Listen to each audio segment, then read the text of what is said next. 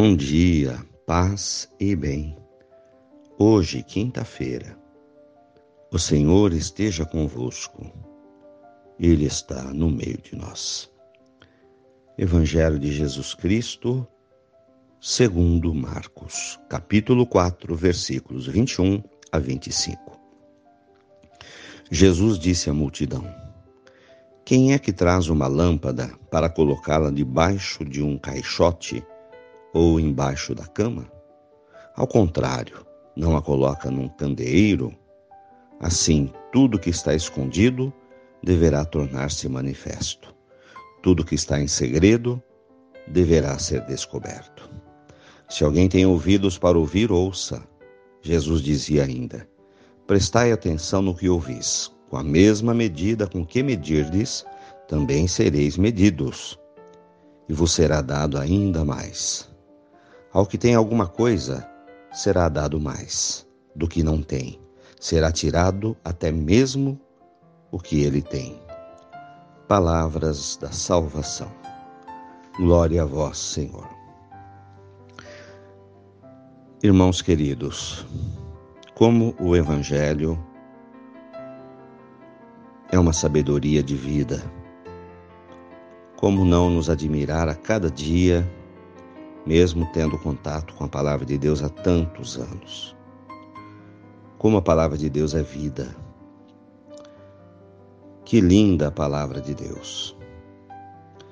No texto de hoje, Marcos nos traz as palavras de Jesus a respeito do papel do cristão, que é ser luz. Jesus faz uma comparação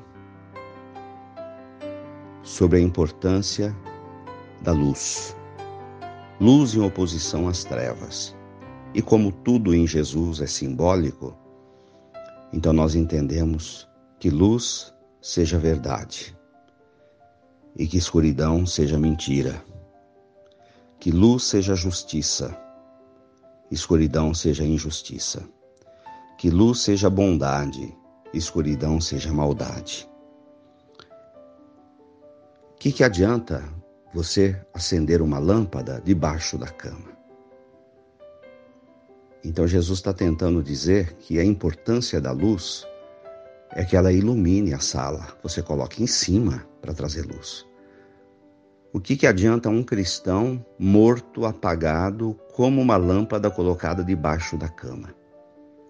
Se a minha fé não ilumina nem a minha vida e nem a vida dos outros, para que serve a minha fé? Ela nem é fé. Ela está morta. Se eu sou cristão, sou católico, não sinto a minha vida iluminada pela luz que é Jesus Cristo. Se eu não sou uma pessoa de luz no ambiente onde vivo, onde trabalho, na minha cidade, na minha igreja,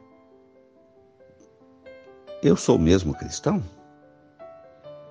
Eu estou iluminando?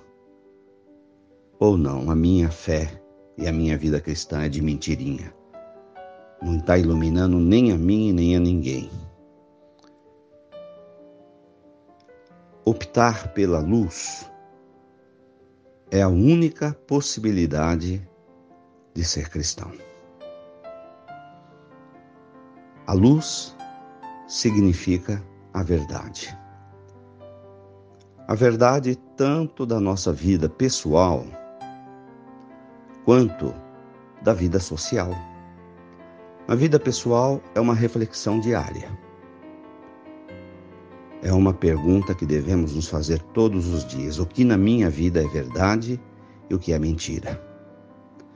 E é uma luta entre gato e rato. Das gentes, a gente sempre lutar dentro de nós mesmos uma luta espiritual no sentido de colocar a luz, a verdade na nossa vida pessoal e eliminar a mentira, a maldade, a injustiça. Então, na vida pessoal, é procurar permitir que Jesus seja luz para a gente, para poder na sociedade nos colocar ao lado da luz, jamais ao lado das trevas. Como viver a luz na sociedade? Estar ao lado da justiça, da verdade, da caridade, do amor fraterno, da bondade, jamais estar associados à mentira, à tristeza. Ser da luz é ser da vida. Ser das trevas é ser da morte. De que lado nós estamos nos posicionando social e politicamente na sociedade, na vida onde vivemos. E depois continuando. Uma outra questão importante. Com a mesma medida com que medirdes, sereis medidos. Então, a medida é o quanto nós temos paciência com as pessoas. Será que temos, queremos que Deus tenha paciência conosco, mas se nós não temos com os outros? Então, se tivermos uma medida infinita de paciência, de bondade, de justiça em relação às pessoas, assim seremos medidos também. Não podemos cobrar de Deus aquilo que nós não damos uns aos outros. Essa questão da medida é muito interessante. Com a mesma medida com que medirdes, sereis medidos. Como exigir que as pessoas, que a vida, que as oportunidades, sejam para nós medidas boas, se nós não temos uma medida boa em relação aos outros. Se temos pouca paciência, pouca misericórdia, pouca bondade, pouca alegria, como querer muito para nós, se nós damos pouco para os outros? E depois, Jesus continua. Quem tem alguma coisa será dado ainda mais. Então, tudo de bom que a gente tem, que a gente se esforça para crescer como cristão, Senhor vem com a sua graça. Ele aumenta ainda mais a nossa generosidade, o nosso amor, a nossa luz. Quando damos o primeiro passo, o Pai do céu dá o passe para o seguinte para a gente. Damos o terceiro, ele vem e dá o quarto.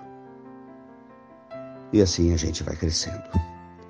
Louvado seja nosso Senhor Jesus Cristo, para sempre seja louvado. Ave Maria, cheia de graças, o Senhor é convosco. Bendita sois vós entre as mulheres. Bendito é o fruto do vosso ventre, Jesus.